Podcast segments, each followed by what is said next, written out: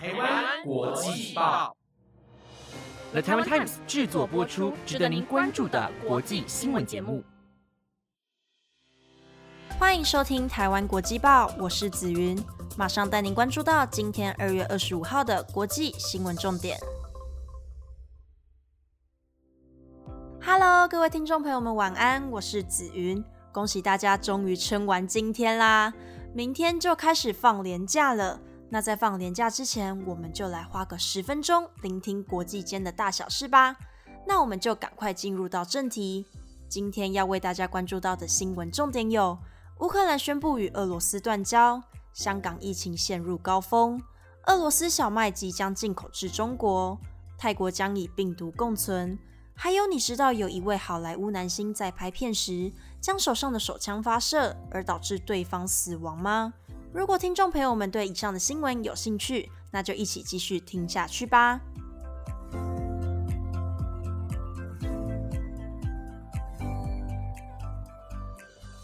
首先带你持续追踪乌俄消息，乌克兰与俄罗斯的矛盾持续加深。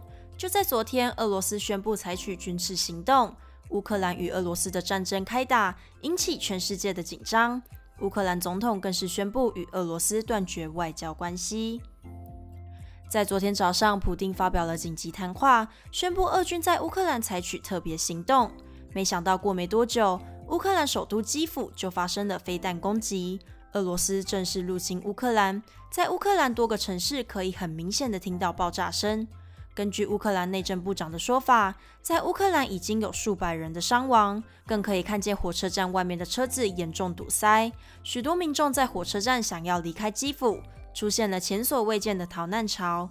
乌克兰政府泽伦斯也宣布戒严，并在昨天下午台湾时间五点多宣布与俄罗斯正式断交，并表示我们正在保卫我们的国家，我们为自己的国家而战，保卫乌克兰独立的地位。另外，泽伦斯也对国民喊话：乌克兰人必须坚强与团结，并呼吁每个有战斗经验并想为乌克兰而战的人都来军事登记，为国家尽一份心力。乌俄冲突的开战，许多国家也发起了国际制裁。美国总统拜登发表声明表示：“今天全球都与乌克兰人民同在。”德国总理肖兹更称这是毫无正当性的行为。而昨天乌克兰与俄罗斯断交的重大消息，外界也将持续关注两国之间的走向。接下来带您关注到香港疫情。昨天浩伟也曾播报过，香港疫情创下新高，而在今天也突破了昨天的数字。香港也从原本的疫情稳定到失控的状态，在今天超过八千多人确诊，为香港最高的单日染疫记录。香港疫情的急速升温，在二十四号，香港的确诊人数来到了八千七百九十八例，死亡人数达到了五十例，为前一天多了一倍。不仅医院的人力与病床供不应求，国家的经济损失也是一大冲击。就在二十三号，香港编列了一千七百亿港币的预算，包括了发放一万港币的消费券、租金减免、电费补助以及低廉的企业贷款等等，目的就是为了提振经济。不过，高成本的防疫措施也造成企业的重创。除了在经济上有所政策，香港政府对于防疫措施也有所规划。在二十二号，香港特首林郑月娥在记者会上宣布，强制每一个人进行核酸检测，如果拒绝将以法律制裁。另外，香港在昨天也开始实施了疫苗通行证，打过疫苗的人才能进入餐馆与商场等等。将持续到四月二十九号之后，是否将继续这个政策也有待公布。原本为防疫榜样的香港，如今遭到疫情的大力肆虐，控制不住的状况也使全球人民胆战心惊。香港疫情的高峰将会持续到何时？外界也将持续的给予关心与援助。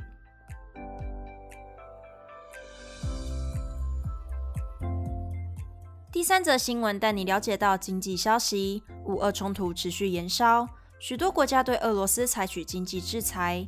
不过，就在二十四号，中国突然宣布允许俄罗斯全境小麦进口，将大幅提升俄罗斯小麦的出口量。随着欧美各国对俄罗斯展开国际制裁，中国跟随自己的做法，允许俄罗斯小麦进口。中国海关总署网站发布公告表示，根据中国相关法律法规和中华人民共和国海关总署与俄罗斯联邦农业部关于俄罗斯输入中国小麦植物检疫要求议定书补充条款的规定，允许俄罗斯全境小麦的进口。这也是二月四号北京冬奥开幕式当天，俄罗斯总统普京与中国国家主席习近平进行会谈中所签署的合作文件。而中国开放接收俄罗斯的小麦，也抬高了俄罗斯的经济。不过，中国也表示，这些进口小麦只限于加工用途的春小麦。俄罗斯也愿意提供相关监测结果与防控措施，避免矮星黑穗病菌来危害小麦。世界最大的小麦出口国为俄罗斯。根据路媒的报道，之前因为病虫的问题，因此中国进口的数量并不多。当时主要的进口国为美国、加拿大、澳洲。而在昨天多新增了一个俄罗斯。相信这份条款彼此之间是互惠的。俄罗斯与中国两国之间也相当期待未来的合作。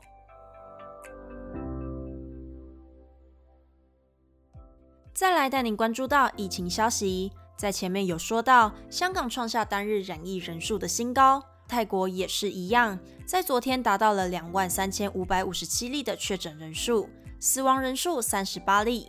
不过跟去年的 Delta 相比，明显下降了许多。泰国也表示准备在今年年中宣布，COVID-19 的大流行病转为地方性流行病。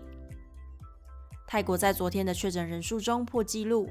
截至今天，泰国确诊武汉肺炎共约两百七十九万，死亡病例共两万两千七百六十八例。根据民族报的报道，泰国公共卫生部常务次长齐蒂普在今天表示，新的变种病毒 Omicron 传染力上升，导致确诊人数不断的增高。不过，死亡与获得肺炎的人数是下降的。他也指出，确诊 Omicron 新病毒的确诊者有九成是无症状者。政府单位也将提高居家隔离的人数，将医疗资源留给真正需要的病人。另外，奇蒂普也说明，将在四个月内宣布 COVID-19 所带来的大流行病转为地方性流行病。这也表示他们将与病毒共存。与病毒共存也是最近以来许多国家讨论到的议题，像是南韩的防疫单位评估，当地的新冠疫情将走向与病毒共存的初期阶段。英国首相强生宣布的与病毒共存的政策，也在昨天正式上路，在二十四号解除所有的防疫限制。各国也期望只要控制好致死率与重症率，就能迈向恢复正常生活的路程前进。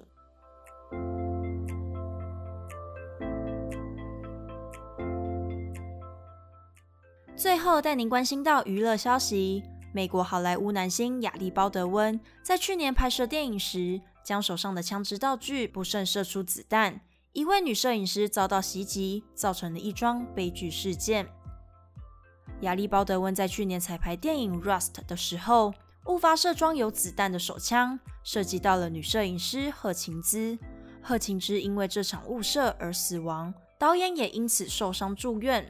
不过，六十三岁的好莱坞男星亚历鲍德温在事后受访时强调自己没有扣下扳机，不知道里面装有子弹。亚历鲍德温从原本在镜头前深刻的道歉，宣称自己并没有对着贺琴兹开枪，到不愿多做回应的态度，让贺琴兹的家属无法接受。根据外电的报道，贺琴兹的丈夫以过失致死的罪名，正式对鲍德温与其他七名相关人士提告。希望借由法律还一个公道给无辜死亡的贺琴兹。而贺琴兹的老公麦特在控告后首度受访，他表示看见亚历鲍德温撇除自己的过错，称自己毫无责任，他真的很气。在事件发生之后，Rust 剧组也被爆出内部有安全疏漏的问题，不仅没有聘请专业机械主管，也在现场发现实弹。此外，在亚历鲍德温拍摄之前，也没人上前去检查枪支是否上膛，这也让外界思考这场事件到底是意外还是可预测的。业界也非常遗憾这场悲剧的发生。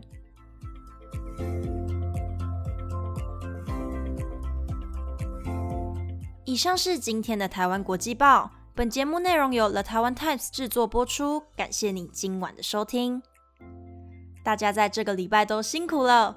放假之余也要做好防疫措施，口罩戴好，也祝福大家在这个年假都可以过得很充实哦。我是紫云，我们下礼拜三再见喽，拜拜。